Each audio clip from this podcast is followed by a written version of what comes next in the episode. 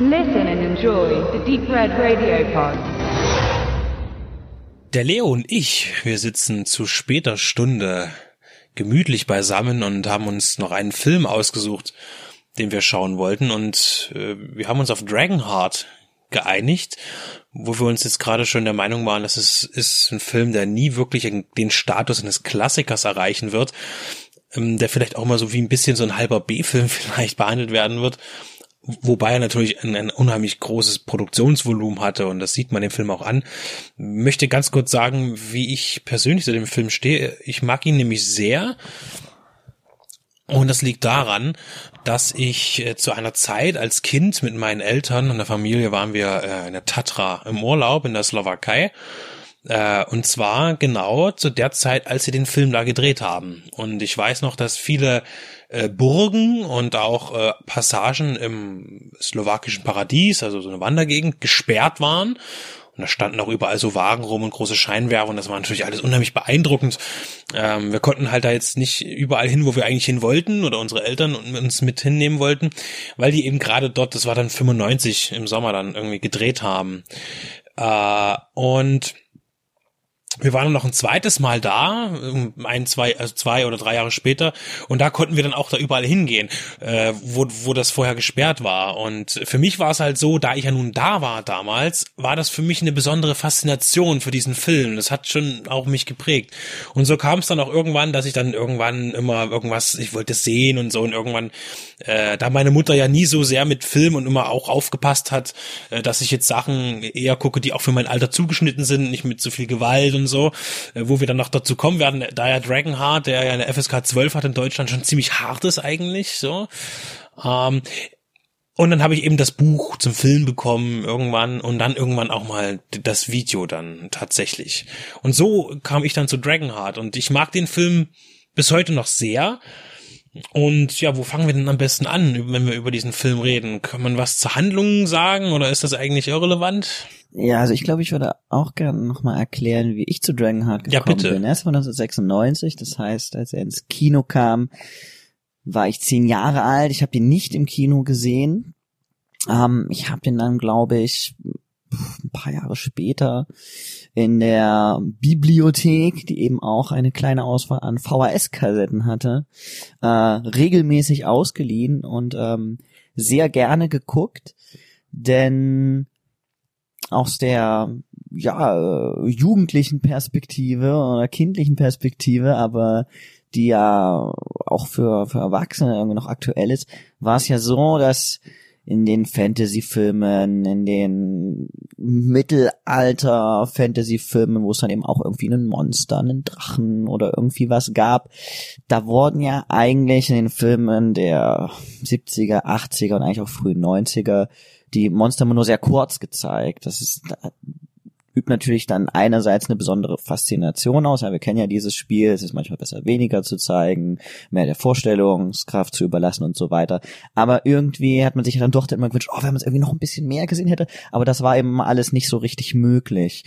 Und damals als Kinder Jugendliche ist mir überhaupt nicht aufgefallen, dass es vielleicht auch Schwachstellen bei der Animation des Drachen gibt. Denn hier wird der Drache wirklich zu einer zu einer eigenen Figur und das hat mich hat mich einfach total total fasziniert, dass er ein richtiger Charakter ist. Ne? Der Drache ist kein ist kein Gimmick, ist keine Bedrohung, steht auch nicht für irgendetwas anderes, ist keine Manifestation eines eines Übels oder was auch immer, sondern ist eine eigene Figur in diesem Film, zu dem man eben auch eine sehr emotionale Bindung aufbaut und das hat eben dazu geführt, dass ich diesen Film auch immer wieder irgendwie gern geguckt habe, weil ich den Draco, das heißt der, den Drache in dem Film wiedersehen wollte und was mich ähm, auch dazu geführt hat, dass ich den äh, eine durchaus enge Bindung zu dem Film aufgebaut, zu Dragonheart aufgebaut habe, ist, dass es eben eine Toyline gab. Ja, es gab also Spielzeug, es gab Actionfiguren von äh, Dennis Quaid's äh, Charakter Bowen. Bowen Ja, und äh, natürlich vom Drachen von Kenner. Ähm, der Kenner hat ja damals auch die Star Wars Figuren gemacht, bevor es dann auch von Hasbro aufgekauft wurde. Ähm, jedenfalls hatte man dann irgendwie auch diese Figuren dazu und das zeigt auch so ein bisschen, wie groß angelegt dieses ganze Konzept von Dragonheart ja eigentlich war. Ja, eine eigene Toyline gab es sogar dazu. Vielleicht nur ganz kurz zur Geschichte. Es geht halt um einen ja, jungen Prinzen, der seinen Vater im Gefecht verliert. Also er wird König, wird aber auch schwer verletzt und äh, die Mutter hat da irgendwie noch Connections zu einem Drachen, ja, wie das so damals eben war. Äh, und also er spielt so im, im mittelalterlichen Bereich der Film. Und äh, der Drache, die äh, Dame fleht ihn an und ein Drache teilt sein Herz mit dem jungen Mann. Und ähm, ja, aber leider ist es eben so, dass die neue die Chance für das neue Leben eben für das Böse missbraucht wird und dieser junge Mann, dieser Prinz, der dann König ist, wird ein böser Herrscher und ja äh, schändet sein Volk, äh, stürzt es in Frondienst und in in ja in Not. Äh, ja und der Ritter, der den jungen Mann eigentlich auch über seine Zeit lang aufgezogen hat, ist halt unheimlich enttäuscht, also Bowen in dem Fall, und schwört Rache an diesem Drachen, weil er sagt, sein Herz hat den jungen Mann verdorben. Äh, ja, und letztlich kommen die beiden aber dann auch natürlich zusammen, der Drache und der Ritter, und einigen sich aber in einem Kampf miteinander gegen das größere Übel eigentlich zu kämpfen. Das ist jetzt so im Groben die Story. Ich denke, der Film ist jetzt schon auch über 20 Jahre alt. Ich denke, da müssen wir nicht mehr dazu verlieren. Interessant ist natürlich, der Film ist ja 96 dann released worden und es ist nicht so lange her, dass eben Jurassic Park in den Kinos war. Das heißt, da waren die Möglichkeiten eben auf einmal da, ein bisschen anders zu denken bei Fantasy-Filmen. Und in der Tat ist es sehr interessant. Ich habe die deutsche DVD von Universal und Columbia Home Video und da ist wirklich gutes Bonusmaterial drauf auf der DVD. Da ist auch ein 45-minütiges Making-of drauf und zwar nicht so eins, wo irgendwie dann eine halbe Stunde davon Filmausschnitte sind, sondern tatsächlich auch man was sieht. Äh, auch viele Interviews, unter anderem eben auch mit Rob Cohen, der diesen Film inszeniert hat. Äh, Finde ich immer noch ein toller Action- und Genre-Regisseur. Und äh, da kommen auch Effektmeister und, und so weiter und auch die Produzentin Raffaella de Laurentiis zu Wort, die sich mal die Haare kämmen könnte hier bei den Interviews. Äh, das Interessante ist nämlich, dass man erst tatsächlich überlegt hat, weil der Film ja bereits Anfang der 90er, also eigentlich schon zeitgleich oder ähnlich wie mit Jurassic Park eigentlich in die Vorproduktion ging, wie man denn den, den Drachen macht. Und es war klar, dass der Drache eine richtige Rolle spielen wird. Und hat man wirklich bei äh, Jim Hensons Creature Shop einfach einen Drachen in Auftrag gegeben und die haben einen gebaut, also komplett mit Mechatronik und so weiter. Äh, also und man sieht eben in diesem Making of auf der DVD kurze Ausschnitte von dem Drachen, wie er eigentlich hätte aussehen können, wie es gedacht war. Man sieht auch mal kurz, wie er spricht. Man hätte ein bisschen mehr, finde ich, da äh, einbringen können, aber man bekommt einen Eindruck. Wie fandest du denn diese Testaufnahmen mit diesem Drachen? Mit ja. dem echten, mit dem echten Drachen, sag ich mal. Ja, natürlich mit dem echten Drachen. war natürlich sehr schwierig die Dreharbeit hat die ganzen Schauspieler mal alle gefressen. Äh, nein, genau mit der ja lebensgroßen, also aus unserer Perspektive äh, überlebensgroßen ähm, Drachen. Puppe oder ist ja dann eine mechatronische mechatronische äh, Puppe. Ähm, gibt man sieht ja nur ein paar Sekunden eigentlich von diesen Probeaufnahmen. Sicherlich gibt's da im Netz irgendwie auch noch irgendwie mehr. Ähm, ich bin natürlich immer sehr für praktische Effekte, für Puppen, für für ja für für physische Effekte, die man anfassen kann und die auch eine Referenz für die Schauspieler in ihrem Spiel sind. Das merkt man ja dann auch oft. Ähm, ich finde, der Drache hat erstmal ein leicht anderes, hat ein anderes Design. Der Drache sieht anders aus als Puppe, als er dann ähm, im Gegensatz dazu wie er aus, als er dann später digital ähm, erstellt wurde. Er sieht ein bisschen anders aus. Hat einen viel hat, längeren Hals. Er hat einen viel längeren Hals. Er hat ein bisschen mehr, als Puppe hat er eben mehr diesen Charakter. Er ist ja eben von Jim Henson. Ich musste sofort halt an Dark Crystal irgendwie denken. Ja, es hat eben dann sofort irgendwie diesen Puppencharakter, etwas noch mehr Ich finde ja, das- verspieltes. Also ich finde, es ist ja giraffenhaft so, auch durch den langen Hals mit, Mhm. fand ich auch. Ja, es ist, ist, und mh, auch mit dem Sprechen, ja, es hat dann halt immer so ein bisschen irgendwie diesen Charakter auch so irgendwie so, so wie Handpuppe. Das heißt, das Plus des, der praktischen, des praktischen Drachen war eben, dass er, dass er, dass er, dass er, dass er physisch anwesend ist am Set, ja. Aber das Negative eben, dass man mit Sicherheit nicht als Zuschauer diese enge Bindung zu ihm aufbauen hätte können, weil er nicht diese Emotionalität abbilden kann, ja, denn man hat dann ja mit dem, man hat ja natürlich auch, man hat ja die Besten des Fachs dann engagiert, ja, Industrial Light und Magic, die ja im Zuge von Star Wars entstanden sind, ähm, und da war, glaube ich, auch einer der Hauptverantwortlichen, war der Phil Tippett, ja, großartiger Effektkünstler, denn die haben es eben geschafft, dass Sean Connery spricht im Original den Drachen, dass sich nicht nur, dass der Drache nicht nur die Stimme von Sean Connery hat, sondern auch die Mimik ja, Und auch Gestik und sogar Gestik eingebaut. teilweise, ja, dass die ähm, sich an Sean Connerys Spiel mit mittels Motion Capture Technik haben sie da gearbeitet, ähm, orientiert und das auch irgendwie abbildet. Und deswegen ist das gar nicht so schlimm, wenn vielleicht doch auch teilweise der Drache nicht alle Effekte gut gealtert sind und ab und an das doch auch mal irgendwie sehr animiert natürlich. Also das ist dann gar nicht so schlimm, weil das vergisst man, weil animiert hin oder her, ob man sieht das im Computer hin oder her, der, der Drache wird zu einer richtigen Figur und es interessiert dann irgendwann gar nicht mehr sehr, ob der jetzt eine Puppe ist, ob der animiert ist. Er wird glaubhaft als solches und und das ist glaube ich und dann ist dann auch dann kann man auch nicht davon sprechen wie Effekte altern weil wenn eine Figur gut ist dann ist sie eine gute Figur. In 10 Jahren in 20 Jahren in 50 Jahren. Die Effekte sind dann verschwinden dann dahinter und das ist glaube ich hier gelungen das mit dem Motion Capture ist also jetzt nicht direkt so. Man hat ähm, äh, sehr viel eben von Sean Connery an den Drachen mit einprogrammiert. Das heißt, vor allen Dingen hat man auch die Gesichtszüge mitgenommen. Und ich denke, was auch hier äh, sehr wichtig war, man hat eben äh, Sean Connery, bevor man den Drachen äh, programmiert hat, eben die Dialoge sprechen lassen. Das heißt, man hat sich da auch, also er, er letztlich hat eben Sean Connery nicht den Drachen synchronisiert, sondern man hat den der Drache hat Sean Connery so, so synchronisiert könnte man körperlich synchronisiert, könnte man sagen. Das heißt, das Wort war zuerst, ja, würde ein guter Christ sagen. Äh, zuerst war das Wort. Und äh, das, das, man merkt auch wirklich, die haben das gut gemacht und der, der Drache bekommt dadurch, Draco, eine Seele.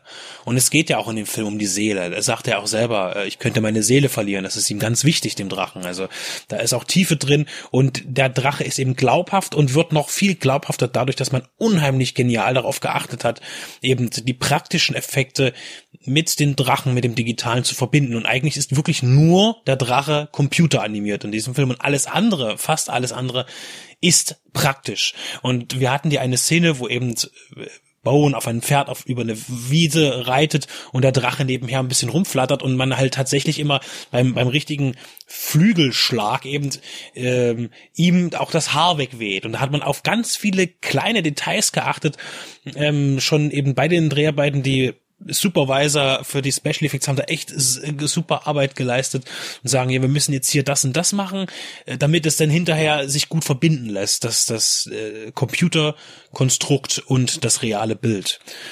Ähm, möchte jetzt noch sagen, dass also viele interessante und große Namen auch mit an diesem Projekt mit entwickelt haben, beziehungsweise auch Weggefährten waren. Ähm, ich sehe gerade, dass Kenneth Branagh genauso beim Regieposten durchaus im Gespräch war wie auch Richard Donner.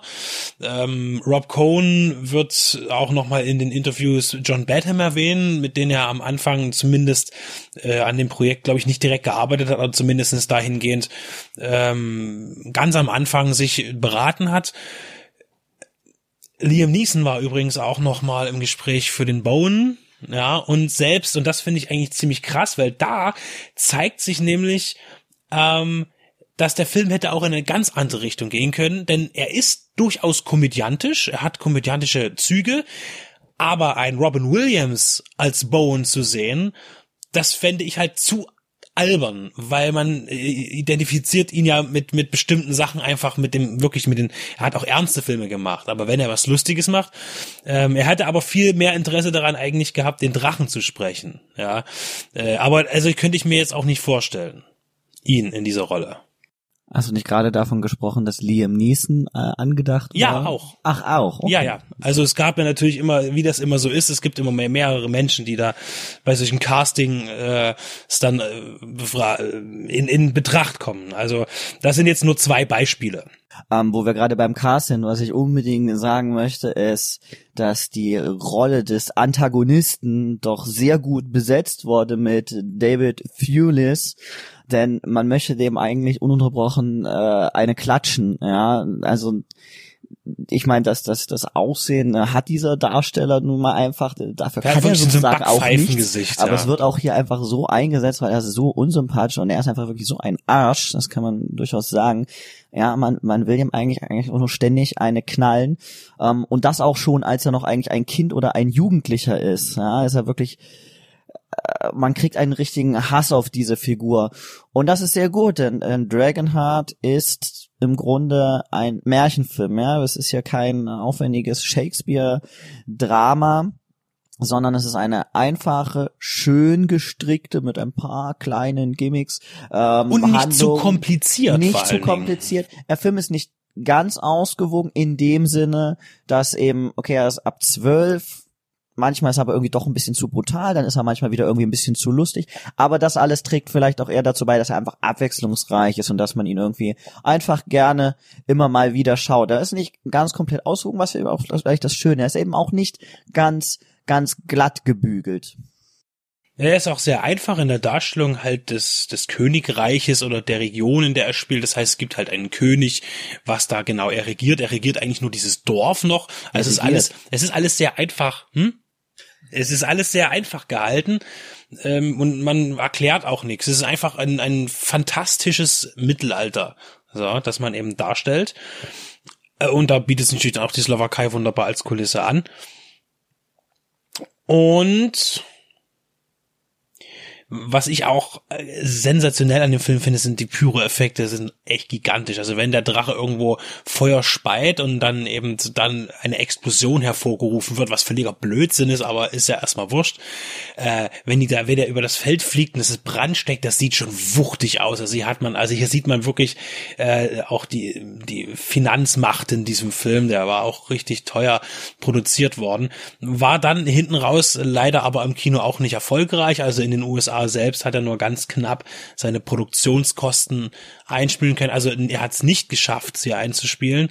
Und weltweit dann eben so ungefähr das Doppelte rauskam, was aber eben bei einer Produktion dieser Größenordnung eben kein gewinnbringendes Geschäft ist durch Werbekosten und ähnliche Sachen, die eben noch anfallen. Aber ich denke, äh, auf dem Videomarkt und vor allem im Fernsehen ist der Film ja auch wirklich gut gelaufen. Und ich finde, der ist auch immer gut angekommen. Bei der IMDB hat er gegenwärtig eine 6,4. Das ist eine, pa- eine zutreffende Wertung, finde ich. Ähm, und das passt. Also was ich nochmal sagen will, dass hier wirklich für mich ist das eigentlich der perfekte Fantasy-Film in dem Sinne, dass er so glaubhaft ist, dass eben die, die praktischen Effekte mit den digitalen so gut verknüpft sind, äh, dass das auch Sinn macht. Und ich finde, jetzt, wir haben ihn auf DVD gesehen, dass der Film sehr gut gealtert ist. Das heißt, äh, die, die, das CGI, die digitalen Effekte von 96 möchte, ich möchte äh, diese sch schweren Worte in den Mund nehmen, sind ebenbürtig heute noch zu manchen Produktionen. Ich will jetzt nicht von Smaug reden oder irgendwas wie der Hobbit, wo noch ganz andere Nummern da äh, mit natürlich sich Entwicklungen da sind.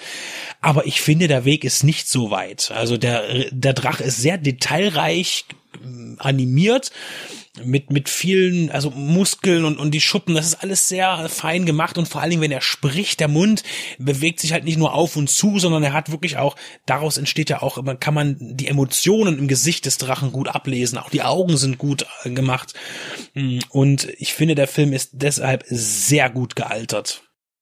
Ich denke, dass aber mindestens so viel Budget wie in den Drachen geflossen ist, äh, auch für die Perückenkünstler ja ist ein, ein toller wurde. Perückenfilm auf jeden Fall Äh, ja, gut besetzt, Dina Meyer, also neben Dennis Quaid als Hauptdarsteller, wir haben dann noch den Antagonisten gesagt, also Dina Meyer spielt noch eine Rolle, die hier äh, irgendwie sehr jung aussieht, auch ich, ich habe ja vor uns gesagt, äh, sie sieht dann im Vergleich zu Starship Troopers, der ja ein Jahr später irgendwie erschien, äh, irgendwie trotzdem fünf Jahre gealtert aus, aber das, äh, keine Ahnung. Na, aber mit Verhöfen ist sicherlich kein Zuckerschlecken.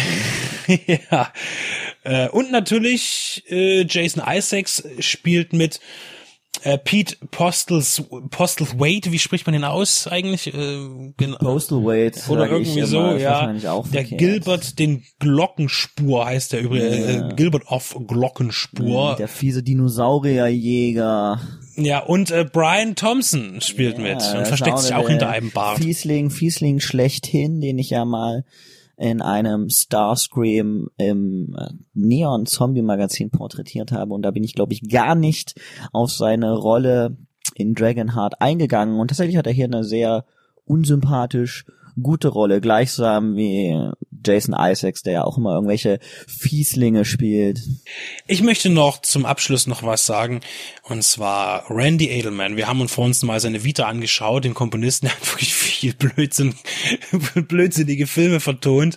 Äh, aber in Dragonheart hat er wirklich einen super genialen Score abgeliefert, der einfach wirklich atmosphärisch ist, also hymnisch ist und wirklich sehr gut auch Emotionen transportieren kann. Übrigens auch ein Trailer, der oft verwendet wird, äh, Trailer, ich sage es schon, darauf will ich hinaus, Musik, die oft in Trailern benutzt wurde. Das heißt, bei ganz anderen Filmen, auch Fantasy-Filmen, wurde die Musik genommen, um andere Filme zu bewerben, ja, obwohl das gar nicht die Musik aus dem Film dann war. Oder zum Beispiel als Universal äh, ihre 100-Jahres-Feier hatte und diesen Trailer gebaut haben, wo halt viele Filme gezeigt wurden, hat man auch an einer Stelle sehr lang den, der das Thema von Dragonheart verwendet, weil es wirklich unheimlich stimmungsvoll ist.